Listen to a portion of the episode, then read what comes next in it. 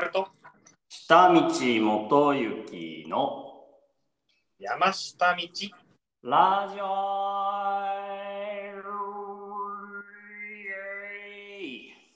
今日あれ怒り狂って洞窟からの放送ですか？あ、そうなんですよ。なんかね、あの洞窟に今隠れていまして、あら。そうなんですよ。夫婦喧嘩で。あの本当でしょそれ？あのですね、今ね、はい。あの漂着物のライターを、はいはい。えーっと、20円買い取りの。はい、漂着物のライターをどんどんこう貼り付ける作業をしてるんですね、今。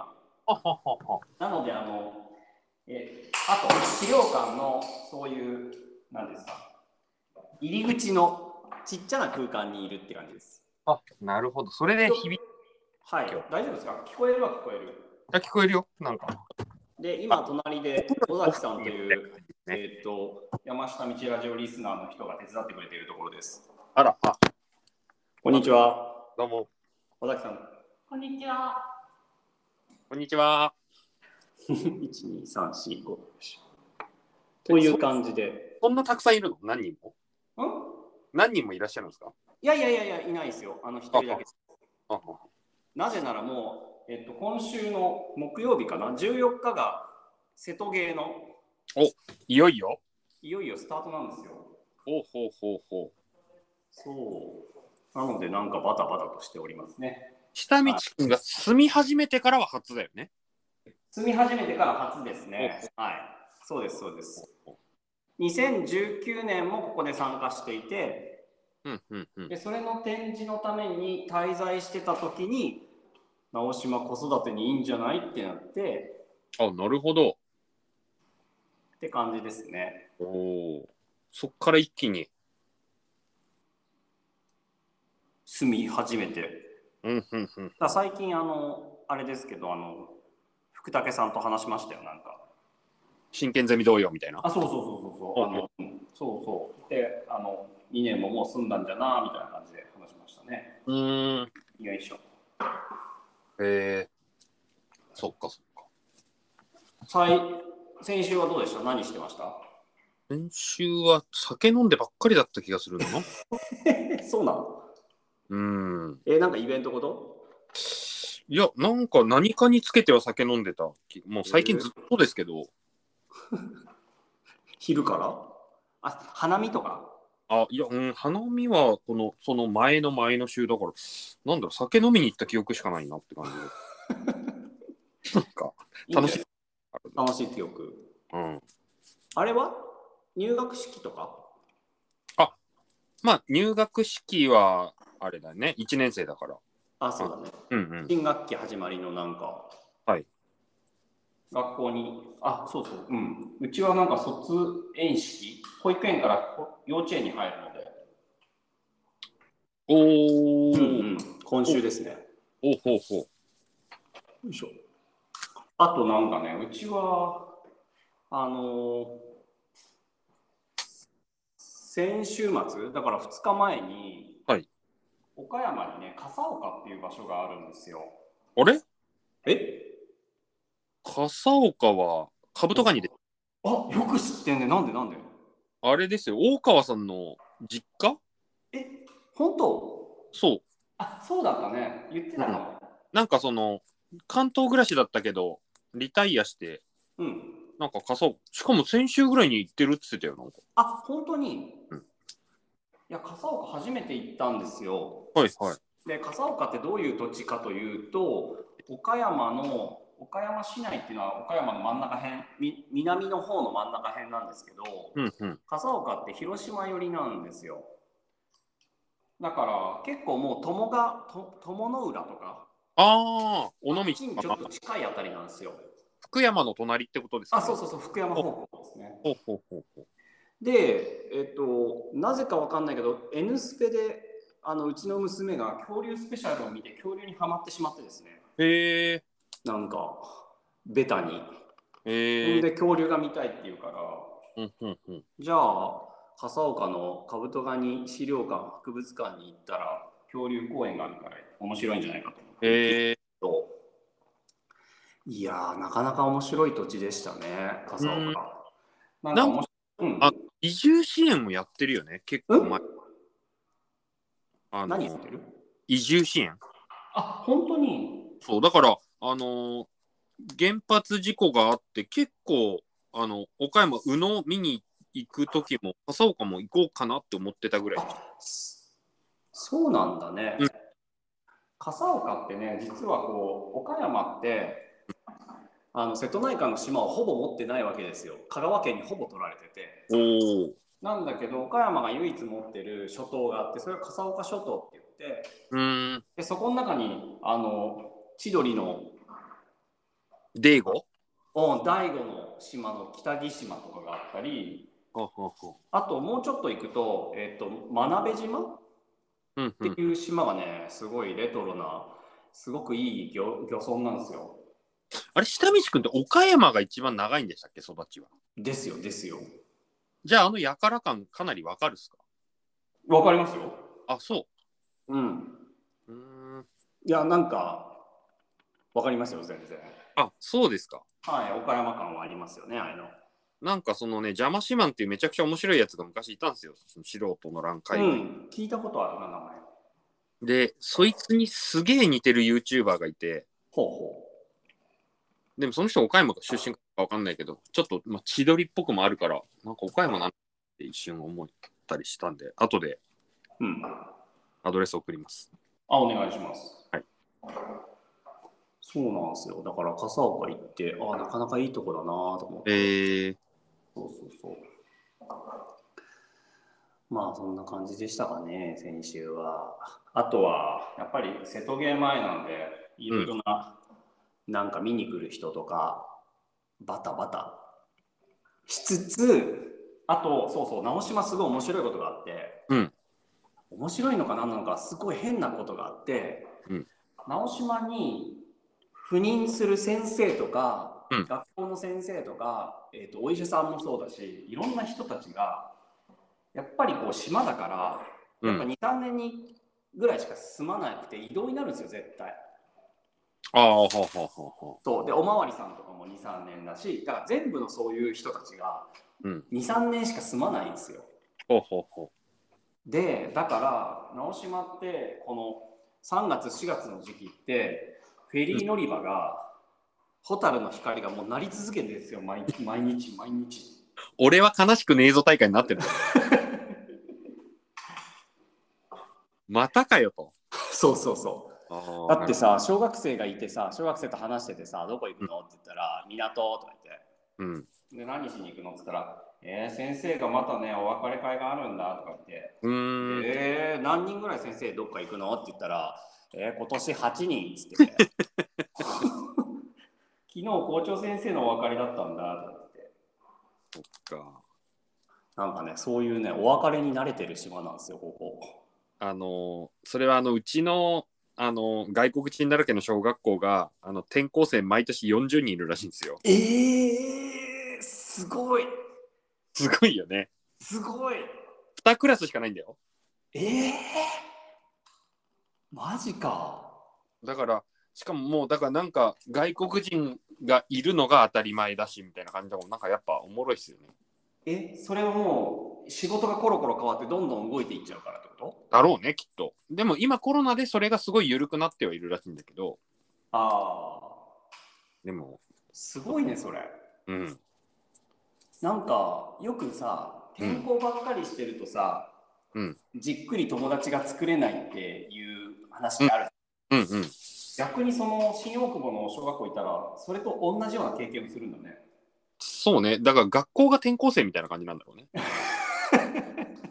そうだよね。移動教室みたいなことになってるね。直島もね結構ねそんな感じでねもうお別ればっかりなんですよ。やっぱそういうこう移動してきた人にくっついてきた子供はやっぱりね3年とかで移動しちゃうし、うんうんうんうん。そうそういうなんかバタバタする時期でだから昨日は花見してましたねおおいいですね。そういうお別れの花見をしてましたね、よいしょなんか先週のはい放送もなんかちょっといろいろコメントが来てましたね、うちにメールが。はい。ちょっと読んでみましょうか。読んでいいやつなんですか？ん？読んでいいやつなんですかあれは。あ読んじゃダメかなかなと思いました、僕。あそうそう、ちょっとね、うんあの、本人には聞いたんですよ。うんうん。あれ、あの中野さんなので、中野さんはいはい。うん、ですよね。ちょっとキリのいいところが、もうすぐ、あと数分で来るので、その辺でちょっと、先週の話に関して、なんか、変な質問来てませんでした？あれ読みましょうか。うん。はい。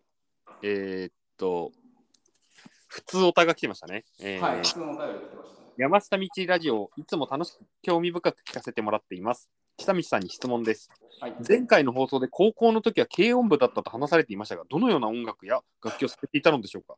大変気になっております。教えてもらえると嬉しいです。ラジオネーム、メガネさんありがとうございます。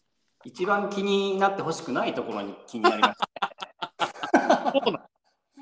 いやもう結構光くんの周りの人たちってこう音楽のセンスが研ぎ澄まされてるところじゃないですか。あの音楽の中のヤバオたちが多いですよね、なんか。うん、結構尖ってるところら辺にいる人たちが多そうじゃないですか。ああ、確かに。なのでいいですか？俺が何をやってたか言っても。はい。結構パンチがあると思うんですけどいいですか？ちょっと当てていいですか？当てていいですよ。ボーカルじゃないですか？え？ボーカルじゃないですか？ボーカルじゃないですよ僕は。ないんだ。俺、ボーカルだと思ってた。ああ、ボーカルではない。ボーカルがすごい上手なやつがいて、はははなので、あのボーカルではないです。僕はベースです、ベース、ベース。ええこれちょっと置いて並べといて。えっとですね、手の高さで選ばれたんですか、それは？えっとね、はいそのバンドにはい新しく組むときにベースがいなかったんですよ。はははで、俺中学校の時からフォークギターをやってたから。だからフォークギター弾けるのを聞いたんだって言って。うんうんうん。だから高校1年生の時にあの下道くんと中学生一緒だったあのなんとかっていう彼が下道だったらギター弾けるって聞いたんだって言ってこうベースギターを持って現れたんですよタブフタブフとへえ。そうあれじゃあは本当にあの大橋さんの映画音楽みたいな感じだったんですね。あそうそうそうそうそうですねなるほどね。だからもう本当にいきなりこうイチョウの木があってそのイチョウのこう学校内かに木があって、自転車置き場のところでなんか隠れて待ってて俺のことをその彼がへえ。ロン毛なんだけどロン毛のやつがベース持ってなんか待っててうーん。んで急にこう飛び出してきて「下道くん俺らとバンドしねえか」ええ。みたいな。で渡されたタブ風がえっ、とガンズローゼスだったんですね。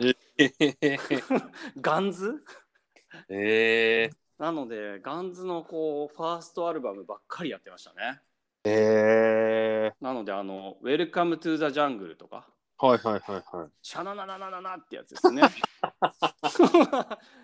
なのでそんなあのおしゃれななんかナンバーガールだのなんだのに興味持つわけでもなくハードロック一直線でしたね。ええ。はい。だから若干こうなんていうのかなその頃だからやっぱニール・バーナーとかうんうんうん。そういうグリーンデーとかうんうんうん。そのあたりとかはこう興味を持ってみんなでシェアして聞いてて俺らじゃないバンドがそういうのをやってたりとかなんかそういう時代ですねメロコアとかなんかそういう流れる景色を必ず毎晩見てた頃ですかね。あ そうですねあれそれはなんだっけ？あれ？なんだっけそれ？あの、ヘイヘイヘイじゃなくて、あの、ウォーウォートゥナイトですね。そっかえ、ハマちゃんがさ、32歳の時の曲らしいんですよ。へえなんか、42歳ぐらいの感じじゃないですか、歌詞の内容が。確かにねね。あ32歳だったんだあれ32歳でさ、うん温泉でもこうなんていつも話してるっつって、なんか全然一般にならずに時代が追いかけてくるとか、それ32歳で言っちゃうんだっていうさ。だって今の芸人って言ったら42歳でも世に出れてないわけじゃないですか。はいはいはい千鳥ぐらいでしょ？だって。はいはいはいなんか10年違うなっていう。若年寄り感がありますねなんかねうん。でもなんかあのカンニング竹山がうん。キレゲーで、あの、それこそ外録チャンネルで言ってたんですけど、はいはいはい。キレゲーで世に出た時32歳で、はいはい。まだバイトしてて、世間的には32で芸人やってて売れてなくてバイトしてるって NG でしかなかったって言ってて。はいはいはい。遅咲きだったもんね。あの人でも、今32歳って全然遅咲きじゃないよね。確かに確かに。第7世代も32歳超えてるでしょ、多分。そうね。でもカンニング本当になんかおっさんたちの香りしてたもんね。うん。だからなんかやっぱりさ、よく言うんですけど、その星野秋ってグラビアアイドルが30過ぎてまだ水着着てるって言われてたのが多分2000一あ桁。ーあったかなあったね。でも今もう60歳の人が水着じゃないですか。はいはいはい。だからなんかやっぱ時代が経ってないことにさせられてんじゃねえかなっていうさ。失ああ、そういうことか。あそうそういうことか。時間が止まってんのか。止まらせてるんじゃないのっていう失ってんじゃなくてなんかでもまあそれって前から言ってるかもしれないけど、テレビを見る客の幅が全然若いところが開拓できないままどんどんどんどん上に上がってるからでしょうーんだからテレビの中の世界はずっとまあその俺らとか俺らより上の世界が世代が見るためだけにずっとなってるだけで新しい開拓がそこまでなされてないってことでしょ？うん、でも多分あの大人になるイコール責任を取るってことにも近いと思うんですよ。はいでも責任を誰も取りたくないから若者の格好をし続けてんじゃないかなって思あう。なんかさあの GU ってあるじゃないユニクロ。はいはいあの GU のページに行ったら中条あやみちゃんとチャラが一緒に写ってんですよ。うんうん。でもチャラって今54歳らしいんですけど、はいはいはい。キャラね。でももうどう見ても2人同級生ぐらいにしか見えないんだよね。ああなんかまあいいことなんだろうけどうん。なんかそのみんな大人にならないで友達だよねみたいな感じにしといて誰も責任を取らないことにしちゃったんじゃねえかなっていう。そのでも責任を取らないことにしちゃったっていうのは大人としての責任っていうことなの、何の責任なの？多分あの前は俺が全部責任持つからお前ら勝手にやって自由にやれみたいな感じで言えたのってその利益があったんだと思うんですよ。それを言うことに。はあはあはあ大人受けることで若い人っあていうことが。ーなるほど。あー。残りだっていうなんかおっさんの振る舞いみたいなのとかもあったけど今その振る舞いもできないくせにおっさんの振る舞いだけが残っててふざけんなよって感じに多分なってんだと思あーそっか。う。うん、なるほどね。確かにね。ああそっかそっか。だから、うん。そのむ昔だったら、うん。えっと、その人年代に合わせて仕事の仕方がどんどん変わってって管理職みたいになったり、あそうそうそうそなんう。か仕事の仕方がどんどん変わっていくし大人の振る舞いができるしおごれるしみたいなのがあったかもしれないけど、うんうんうんずーっとそのそういう年齢が上がっていった仕事みたいなのがなくて若い時と同じ仕事をし続けてるから、うんスタイルが変わらないと。うんうんうん。ああそれはありえるね全然ありえるね。なんかだから意外と失われた30年とかいろいろ言ってるけどうん政治も悪いけど世の中自分らがその仕草をやってねえかっていうのも思うんだよね。まあね確かにね。でもそれになれるのかな？んか2014年のアンケートでなうん。60代から70代に自分らが大人だと思うかって聞いたら23%の人が大人だと思わないって答えたらしくて。は670代でね。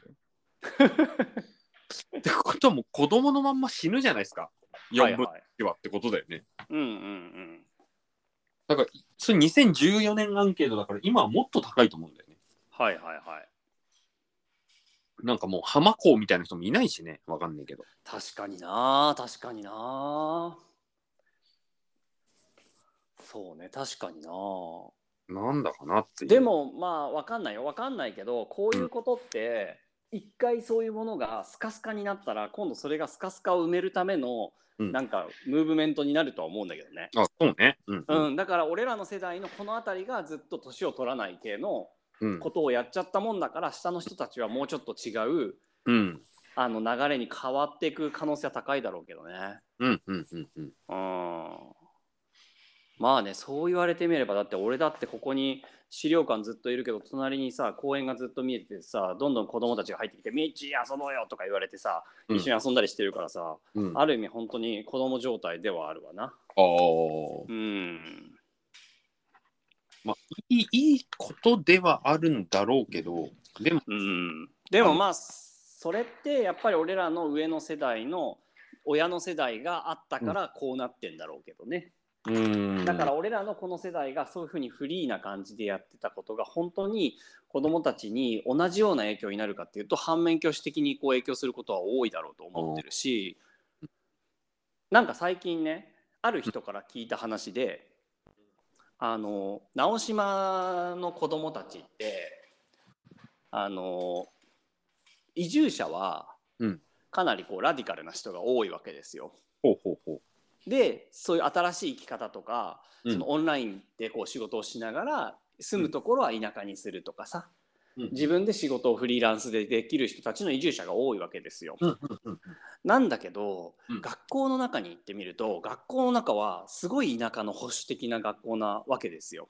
おだからえっともともと地元にいる人たちはどっちかというとかなり保守的な感じの人たちではあってそこにまあ23%のそういう、えっと、移住者の人たちの子供が行くわけですよ。うんうんである意味まあ俺の娘とか例えばまあすんちゃんとかはまた別かもしれないけどそういう子たちが、えっと、幼稚園とかし保育園とかの時は結構、えっと、し自由に育てられてるんだけど小学校に入った瞬間に急にこう保守的にこう変わっていくというかのなんか伸びなくなるというか。うんうんうんうん。なんかそういうことを感じている移住者のお母さんとかお父さんが結構いるみたいで俺はそういう話を 2, 2人ぐらいに聞いたのね。おー。だからそのまま中学校とかまでみんな15人が一緒に上がっていくわけじゃん。うんうん。だから多分やばいんじゃないかって思うらしいんだよ小学校の中中学年ぐらいから。うん。でも俺思うのは俺とかんどちらかというと別に親父とかは普通のサラリーマンだしどちらかというと多分自民党とかそういうところに入れてたんだろうしうんうんうん。しかもすごい田舎だったからまあ保守といえば保守な感じの土地に住んでたはずだしうん。だから俺の中でその保守はあるけど保守じゃない方のこう影響もあるしうんうん。だからそういうところに住んでるからって大人になった時にそのまま保守になる保守っていうのは分かんないけどうん。なんかなるかっていうと反発がこう中学校とかで起こったりして反対にひっくり返ることってあると思うんだよね。うん。だからどうなんだろうねっていう話をしてて。なんかその、この場でできないさって欲しい願望ってあるじゃん子供にさ。ああそうね。でもそれってさこうなってほしいって思ってる時点で多分なんねえよなと思う。なんない。そうそだから無理なんだろうなっていうさ。ううん言い方悪いけど町おこしとかもさ起きないでしょって思っちゃうんだよね。だってもう何かをやりたいとかさ変えたいって思ってる時点で変わんねえよってちょっと思うんだよね。いや本当にその通りなんだよね、うんだから、いや元も子もないだろうけどでもうんその何かがひっくり返る時って本当に予想外のことでひっくり返るじゃないですか。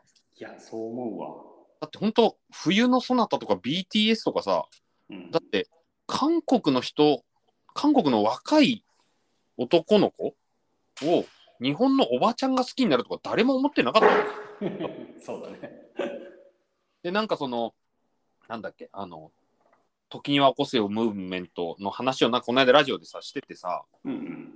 であれもなんかその芸人がミュージシャンの頭をはたくなんてことは当時全然考えられなかったみたいなさはいはいはい。絶対ミュージシャンが優位で芸人なんてもう下の下でしかなかったのに浜ちゃんそこ切り込んでって、ガンガン叩いて、でもうそのミュージシャンも叩かれに行ってたみたいな。うんうんうんあれってでもさなんかこうお笑いにすげえ真剣な芸人とかがいていやあのミュージシャンより俺らの方が地位上だろって言って戦いに行ったら絶対できなかったことだから。はいはいはい。だからなんか予想外のとこからしか生まれていかないんじゃないかなっていうさうんうんうん正しさの戦いを必ず負けちゃうんじゃねえのって思うんだよね。そうだね。だって日本と韓国仲良くしようぜってその韓国ドラマをじゃあ学校で使うぞとかって言っても多分ダメだったと思うけど、うんうんうんうん。そうそうそうだね。PS とかさもう勝手にって感じで言って、うんうん。でもう誰も止めらんないしその手があったかぐらいのさもう誰も予想できなかった点がつながってってる感じだもんね。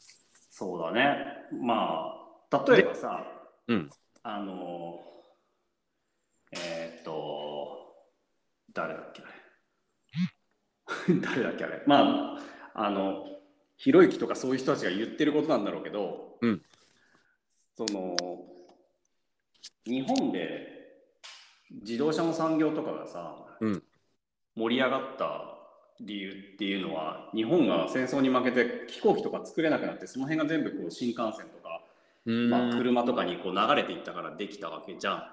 ほうほうほう。そういうふうに、えっと、思いもよらないこれ作っちゃダメとか全部バッサリ切れるとかさ戦争でその辺の世代がい一気になくなるとかさ、うん。そういうことが起きないと、うん。日本って変われないみたいな話があると思うんでね、うんうんなんかそれと結構共通していることなのかなとは思ったけど今話していることが。だからそれを目指そうと思ったって多分目指しても変わんなくて。うん。だそういう意味では思いもよらない何かこう変なことが起こったりしてその辺がごっそりいなくなったりうんうん。何か違うところから変わんないとうん。変わっていかないのかもしれないね。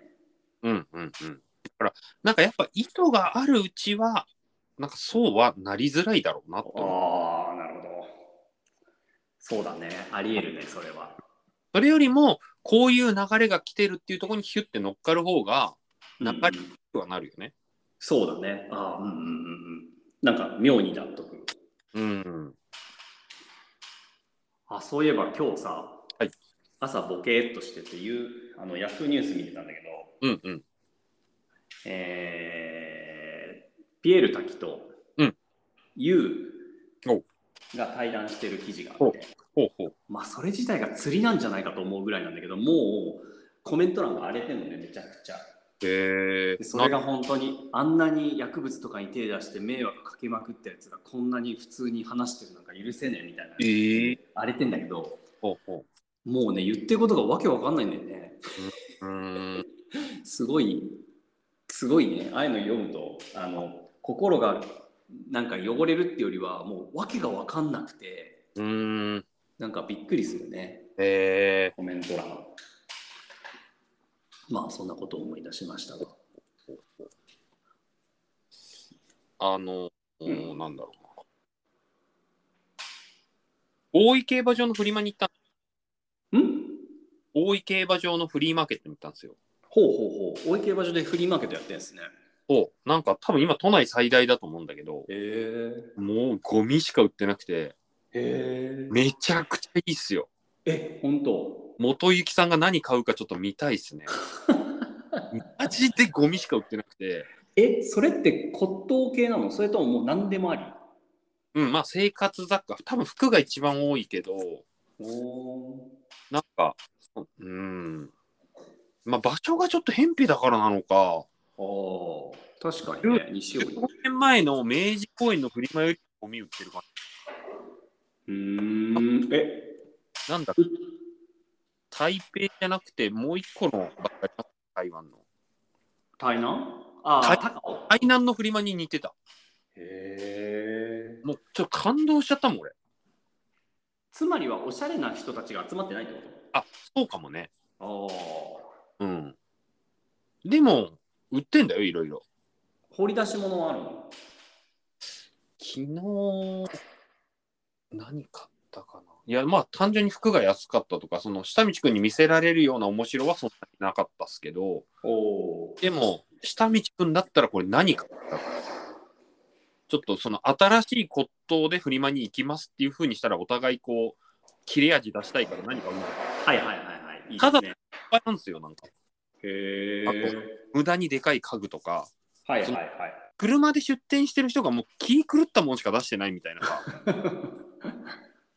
なんか何なんだろうねだからあの売る気がある人ももちろん出てるけどなんかマジこの空間ようわからんって感じでへえ。めちゃくちゃでもそういうフリマっていろんなところであるんかななコロナで結構なしになっちゃってああでそうなんだ。でその明治公園がなくなったりとかしてうんうんだから、もう本当縮小傾向にああるみたいだけど、大江競馬場は現在というか、加速してんじゃんっていう。そこのフリマでさ、うん。ヒカルくんの服の素材は買えるんだ。変えたね。まあ、うんうん。その古着の業者さんみたいな人も結構出したから、うーん、じゃあ量も結構がっつり買えるんだ。がっつり買えるけど、手運びだから結構慎重に買ったけど、ああ、なるほど。車とかで行ったらもう本当に、ちょっといろんな人と行きたいなと思いましたね。ちなみにさ、そのヒカルくんはさ、い最近こう縫ったりすることはさ、うんいろんな今まで手伝ってくれてた人がどんどん成長してさ、うんすごい上手になってできるようになってるって言ってたけどさ、うん生地を買うのも結構任せられるようになってるの。あ、いや、それは一切、もう全部俺がやってるね。あ、やっぱそうなんだ。うんおーでもそういうのあるよね。どっかあの自分じゃないとできないところって残るよね。そうですね。うん。でもそこがこう縫うところとかそこではなくてやっぱ素材を集めるところなんだね。うーん、そうね。そうですね。うん。そっかそっか。ちょっと待ってね。あともうちょい行ったらあの窓が一列終わるので。ほうほうほう。よいしょ。ラズさんの読みましょうか、じゃあ。ああ、そうですね。はいよろしくお願いします。えー、山下道ラジオ123回の感想です。ラジオネーム週刊ラズベリーさん。ありがとうござい山下ます。道さん、中野さん、おはようございます。ありがとうございます。ラジオ前にカレーを仕込み、ラジオ中に引き立てのコーヒー入れ引き立てのコーヒーを入れる山下さんと、香川の浜辺で漂着物の100円ライターを拾いまくる下道さん。はい。えー近所に浜辺があるリスナーに100円ライター収集を20円、文字やりなら30円。中野さんからは部活動の先生、ノーギャラ問題と未来への展望。えー情報の山伏感が満載。新喜劇で久しぶりにダウンタウンが久しぶりに漫才2400円で入った。ホリエモンが儲けのからくりを聞き出す YouTube の配信。ウィル・スミスが川崎マヨ買い屋状態だった話。ホリエモンの動画を見てみました。情報商材は勘がいい人は参考にして本当に稼ぐことができるが、97%の人は理解できずゴミになってしまう。商材を発信する側もこの点を自覚している。YouTuber のヒカルが話していましたが、自分は知名度があるので自社ブランドの服を着ていれば儲かる。これを聞いて自分の見せ方、過去情報操作に長けているのだと感じました。ホリエモンが今どうやったら儲かるではなく、かつてどうやって儲かったのと質問してたのが興味深かったです。今の儲けネタはホリエモンのロケットの話もそうですし、誰も決してネタを明かさない感がありました。うんうんえー以前、以前下道さんが辛味レンガの展示を準備する際に話してましたが、オープンになるまでに小出しにすると勘がいい人に粗悪に真似されることがあるので、自分の色を濃くした状態で世の中に出す必要があるという話ともつながりました。うんうんちなみに、与沢翼ですが、現在バンコクにいるようです。また、ラジオ楽しみにしています。え、誰がバンコクにいる？与沢翼。ああ、はいはいはい。あ僕も見ましたよ、あれ。うん、うん、面白い、面白かった。うん、面白かったですね。確かになんか、み俺はああいう人たちをよく知らないけど、うんすごいぶっちゃけて話してるなっていうのは伝わってきました。うん、うん、うん。かなりね。なんかやっぱ、その、これがいけるって分かった時の、そのアクセルの踏み込み方が全員すごいんだよね。ああ、そうね。もう非道なぐらいいくっていうのが、多分、上、普通の人にはできない。うんうんうんうんうん。でいや、とことんやったるっていう感じが、やっぱ全員商売センスがあるんだな。うんうん。そうですね。うん、うん。なんかこう、なんだろうな。なんて言えばいいのかわかんないけどさ、前、あのー研究者たちが新しいドラッグ作る映画の、あ、結局見なかったか、あれ。見てないかな。あ、見てないか。うんそう、あれとかもそうだったんだけど、なんかさ、もう、今、これが犯罪にならなきゃ、ならなかったらいいじゃん、みたいな。うん、うん、うん、うん。だからこ今はこれ犯罪じゃないけど多分すぐに犯罪になるから今のうちにこれやっちゃおうみたいな、うん、うん、うん。そういうことが普通にできる人たちうん、うん。で普通の理性みたいなのを持ってる普通の人たちっていうのは、うんあんまりそこに気がつかないしまあね。そうだから俺がその見た映画は、うんえー、と合法のドラッグみたいなやつを、うん。えー、と大学の研究者たちがどんどんこう大学で教えるっていうことができなくなっていって子供がいなくなるから。うんでこうみんなが辞めて本当に皿洗いの仕事とかをやってんだけどある人が「よっしゃ俺らのこの科学の研究のあれを使って合法のドラッグを作ろう」ってなってでうん。ドラッグでもうすっげえ儲けるっていう。でさらに最後にまあなんかこう、えーギャングたちとちょっと争いになってみんな辞めるみたいな話うなんだけど。んでもそういうこう合法ギリギリ違法になりそうなあたりをうん。本当に責められる人たちなんだろうなっていううん。感じがしたかな、ちょっと怖いというか。なんかでもさこうこれは犯罪になるからやめとこうみたいなのって例えば、うん。YouTube を作るときこれよく話すけどなんかうんこれがこのサービスが出来上がっちゃったらテレビ番組を勝手にアップロードしてくる人ができて、はい。ダメになっちゃうじゃんって言ってやんない人もいると思うのね。はいはいそうだろうねそうそう。でもそうなるとこの YouTube ってもうなかったことになるし違う人になっちゃうわけじゃないですか。うんうんうんでもそんなのとりあえずやってから考えればよくねって感じでやらないとなんかここまでは絶対来れなかったんだよなって思うとしいやそうだね。かも世の中の理屈を変えていったらいいんですようんうん。このサービスができたことによって最初はねいろんな会社があ削除したりしてたけど気づいたらもうその会社がアカウントを作るようななってるもんね今ね。入ると、まあ、何が正しいかなんて本当その時で変わるしそのサービスで変えることだってできるって思うと、うんうんうんなんかちょっとその近年めいたものあった方がいいしなんかあの自分らの非道さにも気づいたみたいな話を青汁王子も光もしてて、してましたね。うんよったつばさんも言っててだからこれは売れすぎるし気持ちが良くないし楽しいことじゃないからやめたみたいな、うんうんうんうんうん。非道の中にもなんか人の心はちゃんとあんだなって思ってそうねそうそう。これはいいなったんだよね。そうちょっとね体験のしたことない YouTuber とかのキレキレな人たちとかそれで本当に儲かる人たちがなんかどういうマインドの人なのかっていうのが、うんいろんな人はいるだろうけどちょっと見えたよね。うんうんうんうんうん、それがなんかこう普通の倫倫理観みたいなものではなくうん。なんか別の何かで動いててでもそれによってそこのあるところがすごい活性化したりするっていうか、うん。うん。なんかそのなんかこうなんて言えばいいんだろう。ヒリヒリした感じとかドキドキする感じが見えた。うんうんうん。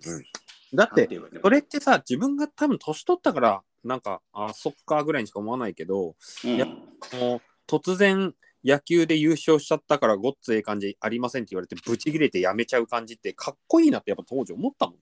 はいはいはいはい。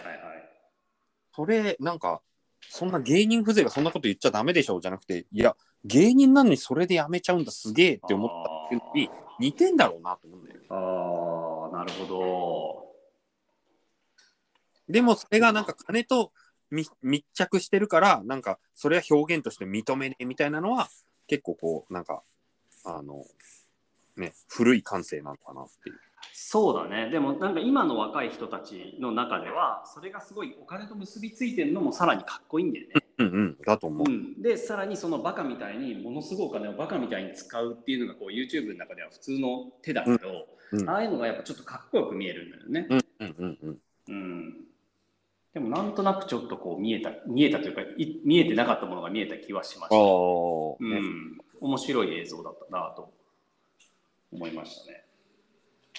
あれもすごかったですよダウンタウンも見たっすけど。あ見た？うん。なんか30分ぐらいあっていやもうこれ絶対新しいこと出ないだろうって思うんだけど、うんうん。やっぱり多分松本人志って人は変なんだねずっと。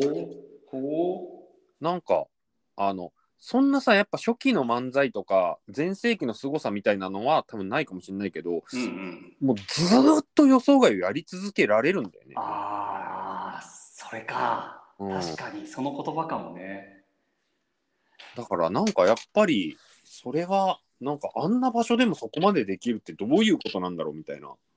確かにな、なんかその最近ずっとあの、あのなんだっけ、松本人志のコメントばっかりのやつを集めたやつを見てたけどそれってすごいところってその通りかも。予想外のことを言ってくるんだよね。うんうん。あちょっと待ってください。ちょっと今、韓国曲が入ってきちゃう。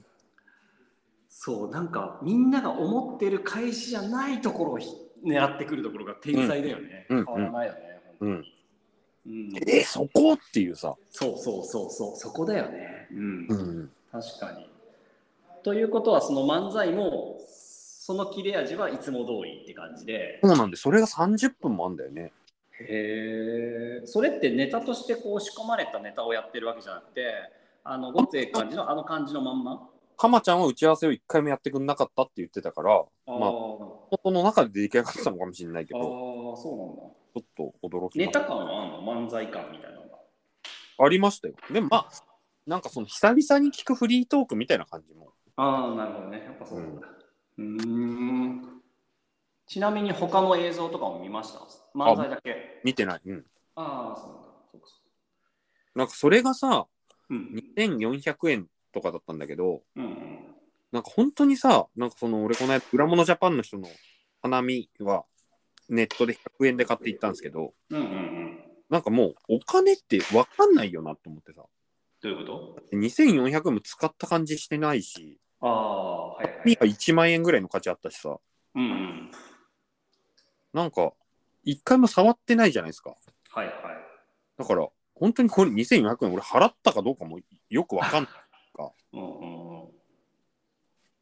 なんか、まあそういう体験が増えてますよねなんかね。そうそうそうそう。ん。う。なんかね、なんかでもさ俺こうやっぱふといつも思うこととしてさ今日の朝もさあの、うん。妻にうん。ふとそんなことを口に出してたんだけど、うん。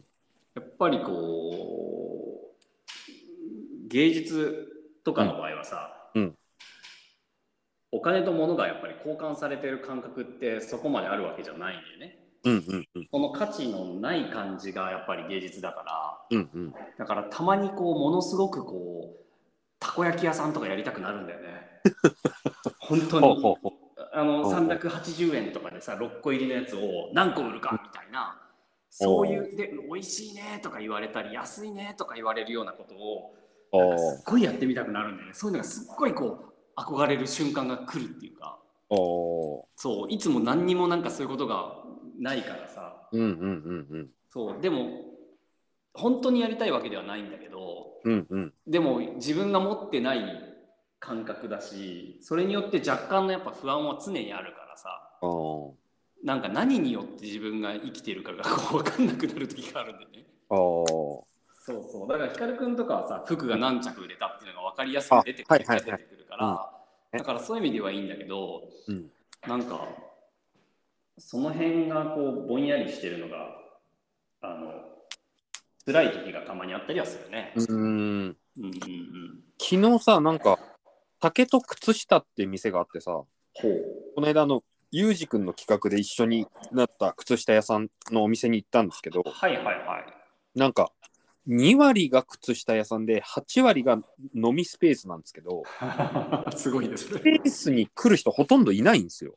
何何のスペースに来る人？飲み、酒飲みスペース。あそうなんだ。で、そこは小上がりになってて、うん。靴脱いで入るんですけど、もう何も置いてないのよ。まあテーブルとかがわざと重ね合ってあったりとかして、うんうん。自由にしてください広場になってて、なんか、8、2で2しか売ってないのってめちゃくちゃ変で思え、ちょっと待って、靴下屋さんだけど、靴下屋さんにみんなが来てるわけじゃないでしょ？だから飲みスペースは盛り上がってないでしょ？盛り上がってないんですよ。はいはいはい。だから、8が飲みスペースで、2が靴下屋さんで、はいはいはい。なんかその、売り場が2しかないのもちょっと変じゃないですか？うん、変ですね。なんか斬新でしたよ、とても。それはやっていけてる。どうなんだろう？ギリギリやってきてないんじゃないかなと思って。あ。でも酒飲んでたら靴下買いたくなる変な不思議さはありましたけど。あ、そう、そこがくっつけられるんだ、ギリギリ。うん。あーそれはやっぱその人の特技というか好きなものが靴下と飲むことだったのかなそうだめちゃくちゃのんべえだったから、その人。ああそうなんだ、うん。靴下屋さんって自分で靴下作ってんの？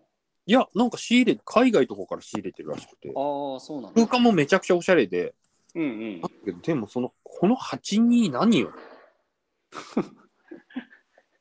あだから下道くんがたこ焼き屋やったらそうなるもんね。あななるだろうね。なるなるなるなる。なるなるなるだからちょっと見たことないバランスの売り方というか、それはちょっとたくさん見たいんですよね。ああそうね。でもなそういう意味では確かに2でたこ焼き屋さんやりたいかもうんうんうん。そうそうそで、大体そのさ、振り切り方が間違うからさ、利益を出すっていうことじゃない方に振り切っちゃって、ううんうんうんうんなんかこれおかしくないっすかみたいなのを多分今見たいんだなと思って。みんなはいはいはいケチ、なんか損したくないみたいな店作りになるじゃん、売り物とかも。うんうんでもお前これ損してるけど大丈夫なんみたいなのとかさ、この広さ意味ないっしょみたいなのとかを見たいなと思って。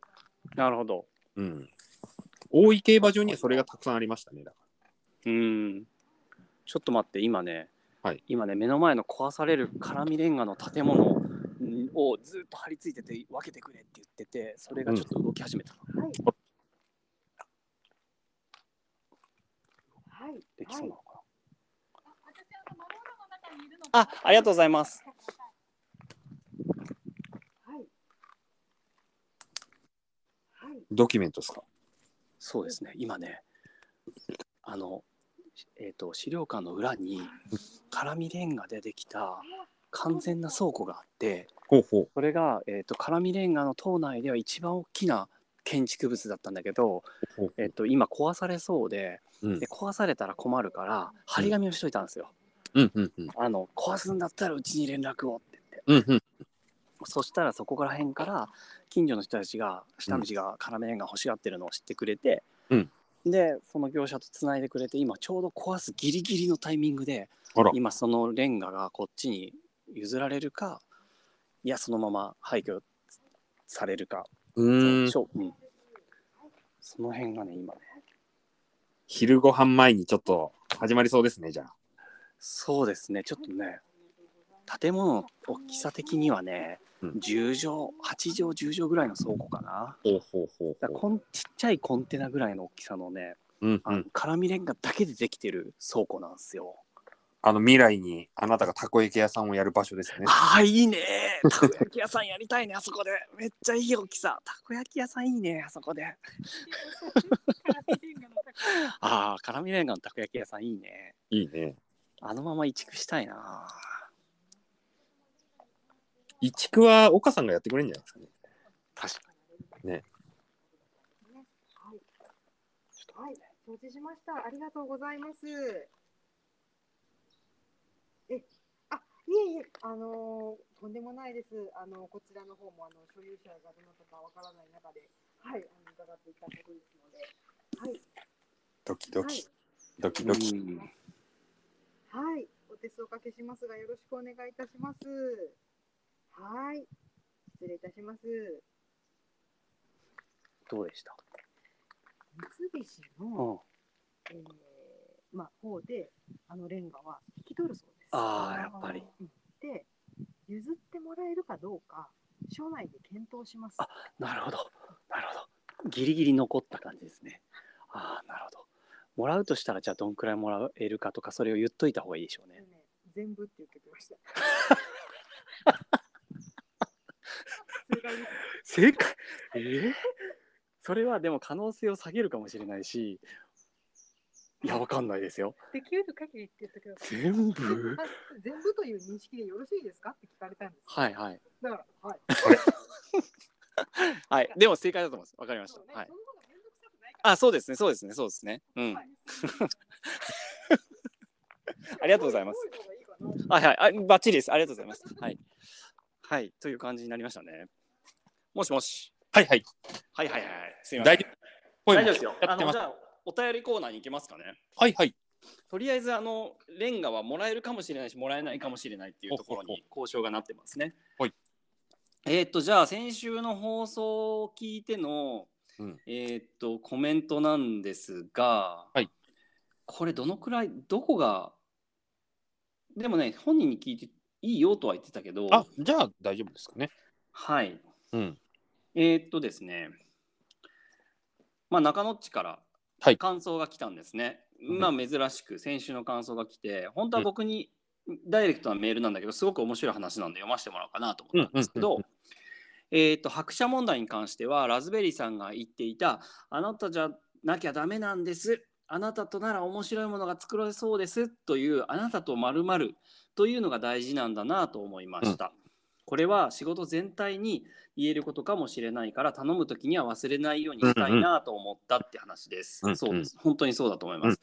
で、えっ、と、まあ僕の仕事、ミッチーの仕事と、まあ彼の仕事、僕の仕事は全く違うけど、まあ自分の仕事の場合の話をちょっと書いてみると、えー、とミッチーは僕ですねミッチーは自分の名前で作品を作る人だからなかなか難しいことが多いよなと。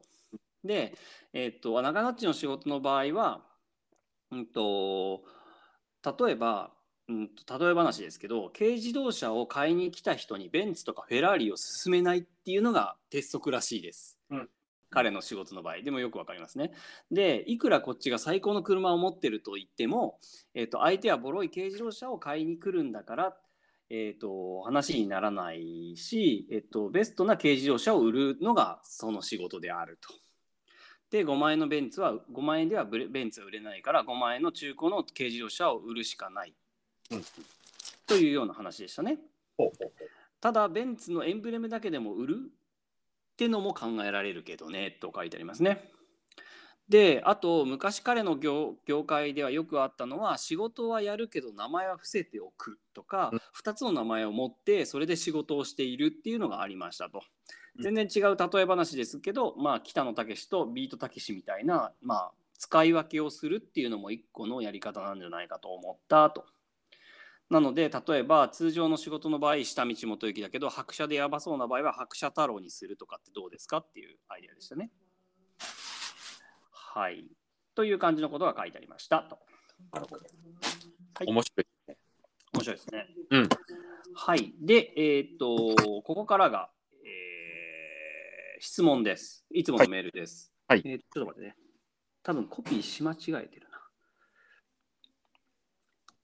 はい。山下さん、下道さん、ラズベリーさん、おはようございます。中野です。はいえー4月1日から18歳が大人に変わりました。うん大人になると何ができるのかを調べたら親の同意なしで自分の意思で結婚クレジットカードのせいえー作成ローンを組む起業などができるようになるそうです、うん。親の同意なしというのが肝ですね。しかし先週のラジオで山下さんが賃貸契約に親の保証が必要と聞き大人って何だろうと考えさせられました、そこで質問です法律上の大人は置いておいて自分で大人になったなぁと思う瞬間などありますか？よろしくお願いします。これすごいね。こなんか前半の話につながってますね。本当そうだよね。ねえ。うん。ほう。ということは、えっと、法律上ではなく自分が大人になったなぁと思う瞬間。おおでももう多分、その、2400円をあんま躊躇せずに買ったりしてることかなって思うんだよね。あー確かに。うん。で、なんかそれを節約してももう意味ねえなと思って。うんうんうんうんうんなんかその辺はもうなんか、あの、なんか変なとこでケチだったりするけど、なんかすごい俺ざるなので、はいはい。浪費ばっかりしてる時には大人になったなと思いますね。ああなるほど。なんか、あの、月末に家賃の心配をしなくていいぐらい今売れてるから、うんうんうんうん。それとかが、あ、まあ大人っていうか、あ、初めて暮らせてるなっていう感じが。おー。そうね。俺の場合だとそれに近いのかもしれないけどなんかこうじゃあ恐竜見に行こうみたいな。うん、でいきなり恐竜見に行ったりうんうん。あ、と、あああの島になんか浜辺に縄文式土器がいっぱい流れ着くんだ。じゃあちょっと行こうかなとか。うんうんうん。なんか行動範囲とかそれを見てみたいとかこうなんかやりたいと思った時のやっぱ範囲がすごい広がってる感じ。まあそれをなんか飛び越えるのがインターネットなのかもしれないけどそういうインターネットではなくリアルになんかそのものを見に行ったり、うんうん。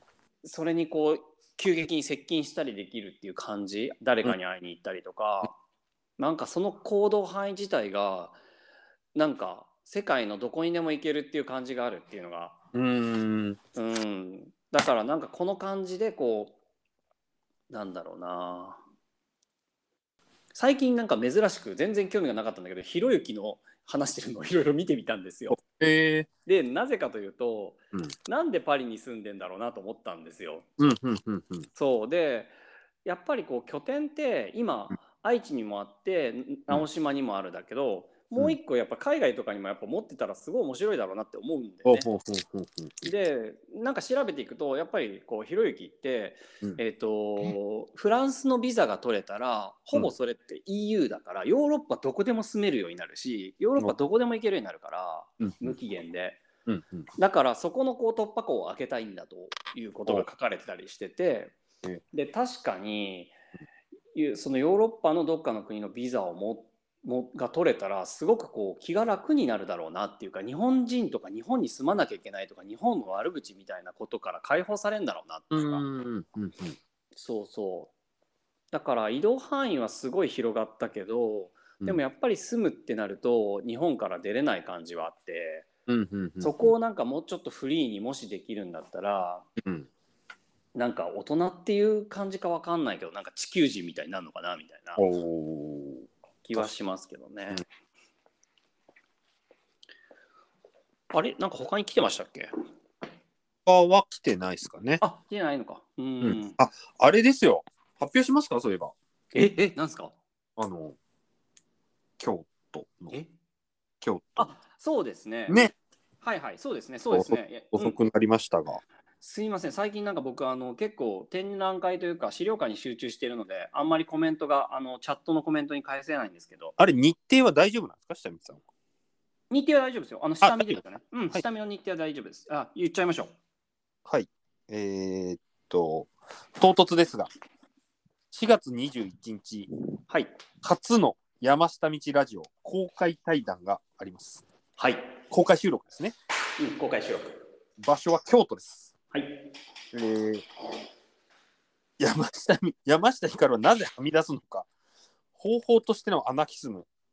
10インストールトーク、えー徳勝寺の本堂であります。はい。でこれは Zoom により配信配信後のオンデマンド配信がありまして、えー参加費が1500円、えー多分これリアルの定員が30名ですね。はいはいはい。あれですよね。おお堂でなんか説法を聞くみたいな感じでやるんですよね。そうですねはいはいはい。4月21日京都に行きますはい。で、これがどういうことかというと、うんえっ、と、まあ、山下道ラジオのオフライン版みたいな風に捉えてもらってもいいんですが、うんえっ、と、骨格としては、6月に今度、あの展覧会があるんですね。はいでそれが、言ってもいいですよね、内容は。うんうんうんえっ、と、京都のメリーゴーランドという、うん。えー絵本の、うん。えーお店のギャラリースペースというか、そういうスペースで、うん。えー展示をします。でそはい。の展示の内容が、えー山下光展、山下光展なので、うん。えー、と途中でやめるもあるんですけど、山下光を何か展示してみようという企画になりそうなんですね。はい。はい。でさらに、その山下光展を下道がインストールしてみようと。そうなんですよ。そう。なので、この前のミモカでは、えーとどうなるか。はい。そうですね、うん。この前のミモカでは、し下道元行たちは、えー、と他の作家の展示をこう解説するような展示を作ったんですけど、みミモカって何ですか？えー、と丸亀の美術館でああ、そうでも今回は、え他問題ね。はい。うん、はい。山下光を何とかして展示という形に落としてみようという企画をやってみようと思っていて、うんそれの企画会議をまあお寺でやってみようとそうですね。そういう感じですよねはい。はい私、あの、思いついてやってすぐ飽きるっていうのをもう生まれてからずっと繰り返してきてるんですよ。で、最近思ったのが、その自分が思ったことを誰かがやってくれたらどうなるのかを見たいっていうのが結構あって、うんうんうんそのこの間もポカリとシュガレジデンスっていうのを結構一生懸命喋ってたじゃないですか。うんはいはい。ちょっとその演劇をやってくれてる方が来て、うん。あ、じゃあそれ私らがやりますよって言ってくれて、えマジで？そう。おおすごいじゃん。どう広がっていくのか分かんないけど、だから俺はもうひたすら思いつきを連発していこうかなと思って、あそうだよね。そうそう。でちょっとやってみて、これだったらこの人いいんじゃね？えとか、いよいよね、あのプリンター買っちゃったんですよ、私。えどういうこと？レーザープリンターってやつを買っちゃいまして、ほうほうほうほうだからもう、あの、もうメルマガももうムカついてきたから、うん。じもうやめて紙に印刷してばらまいていこうかなと思って。は はいいじゃん、いいじゃん。あ、レーザープリンター買ったんだ。いいじゃん、いいじゃん。なんかね、そうよ1枚レーザーがいいですよ。一枚1円とかでできるんでしょ、あれ。うんうんうんうん、いいよね。なんか死ぬほどプリントしてさ、あの辺に書く。はいはい。退職しないし、すごいいいよね。うんうん。だから、ちょっともう、あの、俺だけ90年代に行こうかなと思って。まあ、ということで、えっと、山下ひかる展を作る企画会議を、えっと京都のお寺でやりますと。はい。はい、トークイベントです。そうです。しかも、はい山下ひかる展、今週末にももう始まりますからね。あれ？今週末にも始まるってどこで始まるんですか？あの、眼科画廊で始まって、ああ、そうだそうだそうだそうだそうだ。それが始まり、あと、また、神保町でも月末から始まり、だからもう展覧会っていうよりも、特売の入った中やってる。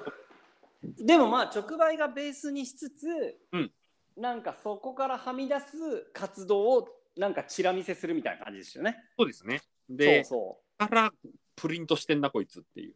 はいはいはいはい。ええー、とガンガガローの内容は、えー、と途中でやめるが例えば7割ぐらいだとして23割はどうするんですか？とりあえず、だからその修和レジデンスポカリスエットの内装を作ってみようかなと思って。ああなるほど。田中千恵ちゃんが絵とあの服のやつをすごい喜んでくれたんで、いっはいはいはい。ぱい作ったり、花瓶とか。ああいいですね。うん、いいですね。ちょっとあの2割8割3割7割やりたいですね。あ、そうそうそう、そうなんですよ。そうそうそうだから俺、安定の7割に3割加えたいですね。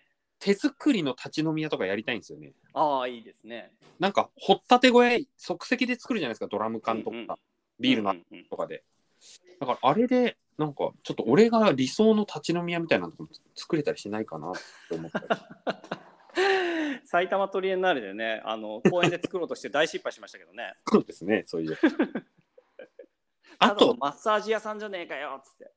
あと、ネットに書けないこととかをちょっといっぱいやろうかなと思って。おどんぐらいやったら訴えられるのかみたいな、ちょっと実験もあるんで、ちょっと来ないと分かんないようにしとこうかなと思って。いいですねいいですね。うんまあそんな感じですかね。はい。すいませんちょっとこっち今日はバタバタしてしまって。いやいや、ちょっとでも、あの、ドキュメント楽しみですね。はいはい。ではではまた。はい。はいあのなんかしんなんか動いたらまた話します。はい。あと、プーチンの映画、ちょっと一瞬しか見なかったですね。あ俺も見れなかった。よかった。なんか、あのなんとなくの感想で言うと、アメリカが作った映画で全部プーチンが悪いみたいに言ってんだけど、うん。あれ戦争前に作ってるから、なんか、それアメリカ言い過ぎだろうって感じで、なんかレビューは書かれてたけど、今見たらこれ本当なんだろうなって思うけど、ああそういうバランスが変わってたんだ。ぐぬぬって感じはしましたね。ああなるほど。そんな感じで、また。はい。ではまた来週。では。